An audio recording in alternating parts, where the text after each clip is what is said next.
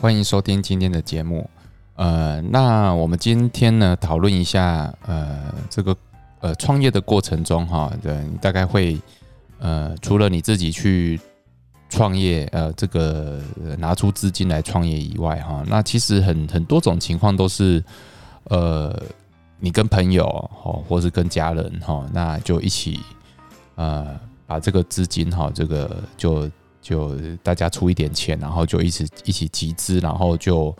成立了一间呃公司，然后大家就一起做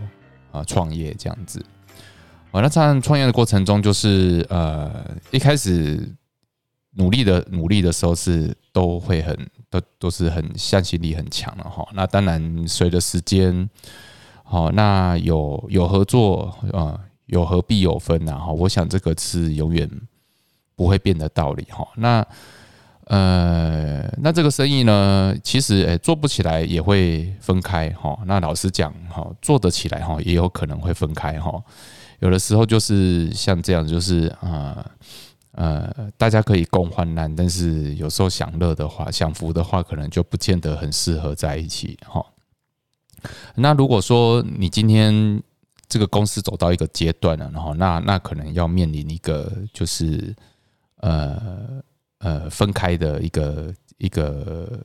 一个路上面去走的话，那其实你就要去思考说哈，那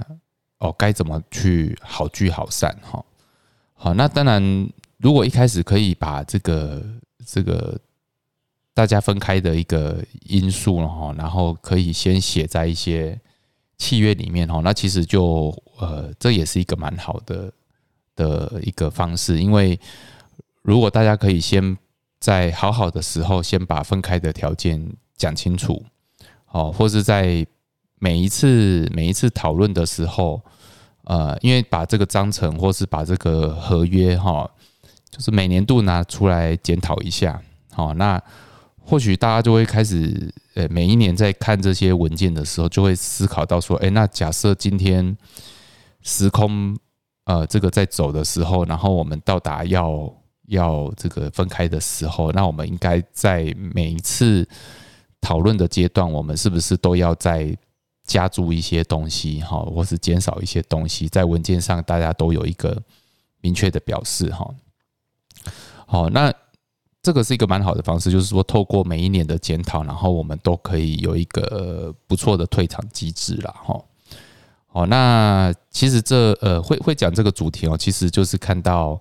最近报纸上哈，其实很多上市贵公司哈，尤其是呃现在市场派抬头的情况哈，那其实大家已经可以越来越接受说，呃，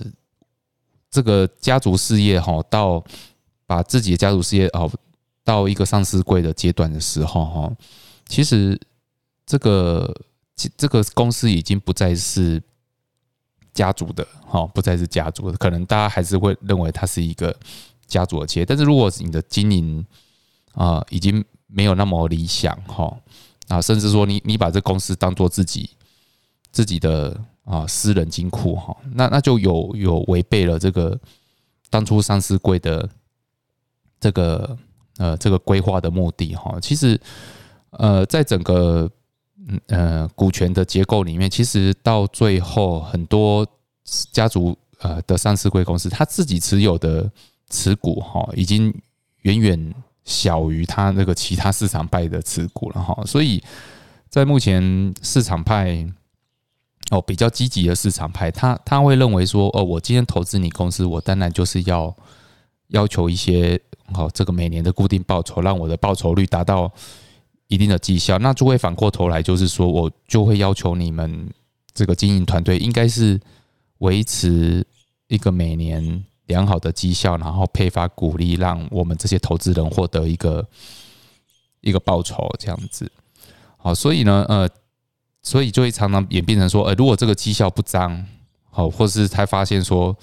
这个这个上市贵公司，他这个董事长哈，这个公司派，他他有把这个还有什么呃，例如说贱卖土地啦，或是说这个把亏空的情况，那当然这个情况就会被市场派拿放大镜去解释了哈，去检验。OK，那那我们今天回归回过头来，就是说，呃，如果今天是比较中小型企业的话，哦，其实也是会有这种争夺权的情况，哈。好，那这种争夺权其实常常更更为惨烈了，哈，因为其实呃，股东常常都是朋友哦，可能就是家人，哈。那其实股东之间如果有这个问题的话，家庭大概也也都没有办法好好的在一起，尤其是当延续到第二代的时候。好，好，那今天我们讲的主题就是说，当你是哦，因为当然有有一些状况，就是说，如果你今天可以哦，有一些方式可以去解决，哈，就是透过一些公司法的一些规范，哈，好，那当然我们会透过法律上的法律上的规范去解决，哈，好，那那如果说，哎，法律上可能大家僵持不下，例如说，大家可能各持五十趴。好，那那其实呃，我们就要去思考说，哎，这个公司是不是有有真的存在的必要了哈？所以当然，如果以中一般一般我们这个小型中小型企业来讲，如如果这个是拆伙是容易的哈，好，这公司呃对公司来讲，这公司的营运只是一个一个对外代表的用途的话，那其实如果真的双方双方僵持的。点是没有办法解决的，那是否就是重新设立一个公司哈？那重新去营运，然后原来的公司可能就让它自然的结束掉了哈。因因为其实真的在呃经营的哈是这个团队是比较重要了哈。好，那那如果说这个公司哈，它其实是有一些智慧财产权，或是它有一些专利，或者它有一些不动产哈，那这个情况就会变成说。哎，我们真的还是要在这个公司法的制度下面去解决。好，OK，那现在常用呃常看到的这个公司的组织哈，其实我们看有两，其实有两种啦哈，就是说一般中小型在创业呃中小型企业在创业的时候，我们大概就是看到有限公司或者是股份有限公司两种。好，那但有限公司的话，其实呃以现在公司法规范，其实。呃，这个有限公司和股份有限公司，它的创创设的设立的一个呃过程都非常简单哈。呃，例如有限公司，你只要指定一个股东啊，一个董事哈，一个股东就可以成立了。那股份有限公司基本上就一董一监哈，一个监察人，一个董事哈，然后然后最少两名股东，然后就可以成立了一间股份有限公司。哦，所以其实现在在公司法的规范下面，其实呃要成立哈这个呃有限公司或是股份有限公司都是相对简单很多了哈。那当然在呃这个有争争夺权的一个情况之下，其实在这两种公司就稍微有一点差异了哈。好，那基本上呃有限公司的情况下，就是说呃我们基本上是一名董事哈，就是可以执行业务了。那其他其他的股东呢，他就是非执行业务的董事了哈，就是非董事了哈，就是他不是董事的股东呢，他就会利用公司法的条文哈，例如他有一些他有监察权哈，他可以要求公司去这个，然后提出一些报表哈，或者是提查核，请请会计师查核，请律师查核，好，透过法院去干预经营这样子哈。好，那那但如果说他是比较有优势的哈，例如表决权优表决权优势，他就他就直接在这个开会，然后争夺经营权。好，好，那股份有限公司呢？哈，其实呃，这这个就比较常在报纸上看到，例如例如说，哦，他会利用表决权的优势哈，在股东会哈这个争夺过半的席次的董事，或是召开股东会结任董事。哦，或是说在董直接就在董事会上以董事会的人数优势解任原董事长，然后改选新任董事长了哈。好，所以其实，在有限公司或股份有限公司，其实就有这个差异了哈，就有这个差异的。好，那我们今天因为时时间的关系，我们就直接先讨论这个有限公司哈，如果有这种哦中小企业这个内斗的情况了，那那该怎么办？好，那那我们今天举个例子啦，哈，今天假假设哈，这这是真实的案例，就是说，哦，他甲乙丙丁戊五个人啊，哈，有这个共同成立了这个某某某一间这个食品有限公司啦，哈，好，那基本上呢，就是大概是两个家族啦，哈，两个家族就共同出资，然后，然后其实大概的原因就是说，哎，大概其实到第二代之后了，哈，那第二第一代其实大家两家都有一些信任上的基础，那但但其实到了第二代，哈，就是子女各自的受的教育和生活经历已经跟第一代没有的的朋友，哈，相互间的朋友其实没有就没有那么紧密了，哈，所以就是说。常常会发生经营权的问题，上就是因为，呃，这个当你双方的股东结构已经都啊，这个信任的基础已经慢慢的瓦解之后，那通常第一代过世之后，这个第二代的问题就会开始浮现。哦，所以其其实我如如果是自己的家人的兄弟姐妹哈，我都其实都觉得说，如果可以分得清楚的话，那当然是啊把。把该交棒的东西去分得清楚，这是最好的。哈，好例例如说，我我觉得这个目前的比较好的典范哈，就是说像这个行做鞋子的做鞋子的宝成企业哈。好，那其实宝成企业这个这个这个呃这个接班人哈，是一个这个董事第一代董事长的女儿了哈。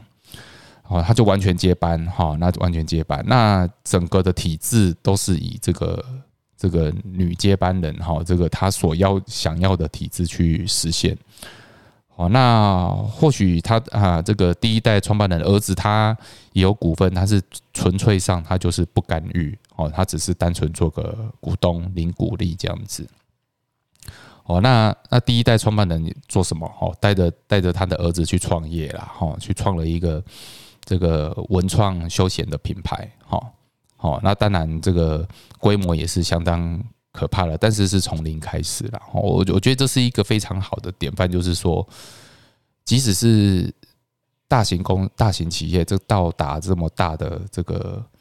这个这个规模了，他还是需他还是把这个样子，就是做一个分拆，好，好啊，让这个分拆的体制更清楚，然后大家的权利义务都。分割清楚，好，那那中小企业这个，我们回到这个例子来看哈，就是说，好，那这个实际的案例其实还有办法空间去做解决，因为其实呃，这个表示反对的股东哈，那他其实只有加起来哈，全部大概十五趴，好，十五趴的股权，好，所以大概是八十五趴的股权哈，其实都是还是蛮有向心力的，好，那如果说。在这样子还可以有一些这个三分之二，我们呃公司法里面哈，这三分之二一个是一个门槛门槛，然后就是就是像这个例子已经超过八八十五排，已经超过三分之二的比例了哈。所以在现行的公司法之下，我们就会我们就会建议他了哈，我们就建议他直接把他的有限公司好透过呃三分之二的表决。三分之二以上的表决权出席，然后过半数股东同意把先把有限公司转换成股份有限公司，好，然后让这股份有限公司呃完全的完全的表决都是以多数决为准啊，哈，然后去把这个这个少数股东的监察权哈给呃的规范哈，在有限公司这个就就把它。就把它舍弃掉，好，我们就转为这个股份有限公司的的规范，哈，好，所以其实如果呃这在有限公司，如果它还有大部分股权的话，在现行的呃实物案例里面，哈，啊，这个我们都是建议说，呃，你用你先把有限公司呃转换为股份有限公司，哈，然后让这个让这个少数股东哈，他就没有办法去干预这个这个。呃，这个公司的运作哈，因因为其实，在所有的呃公司制度里面哈，其实，在有争议的情况，我们都要先把这个呃客户啊，还有业务啊，哈，这个摆在前面，如何让公司运作保持顺畅，好，这个是在出现股呃股权争议的情况下，我们呃这个是最优先的考量。哦，那中小企业可以这样做哈。那未来呢，我们有时间我们再讨论一下。那如果是股份有限公司呢，哈，那如果有出现股权争议的时候，加争呃经营权的争夺的案例的情况下，那我们又该如何去呃这个处理哈？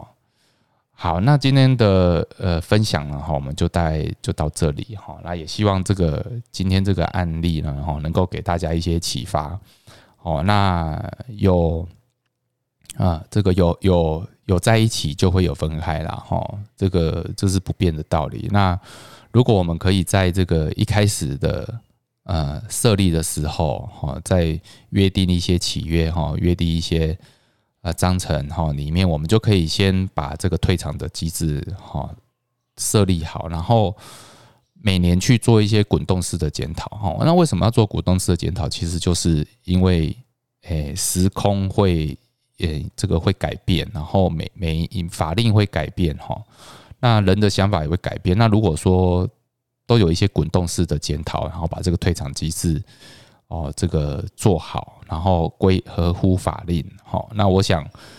呃，好聚好散的这个几率，我想就是相当大的，哈。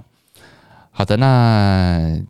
呃，今天就分享到这里，好，那谢谢大家，也如果有任何问题，再呃欢迎回信给我，好，那谢谢，拜拜。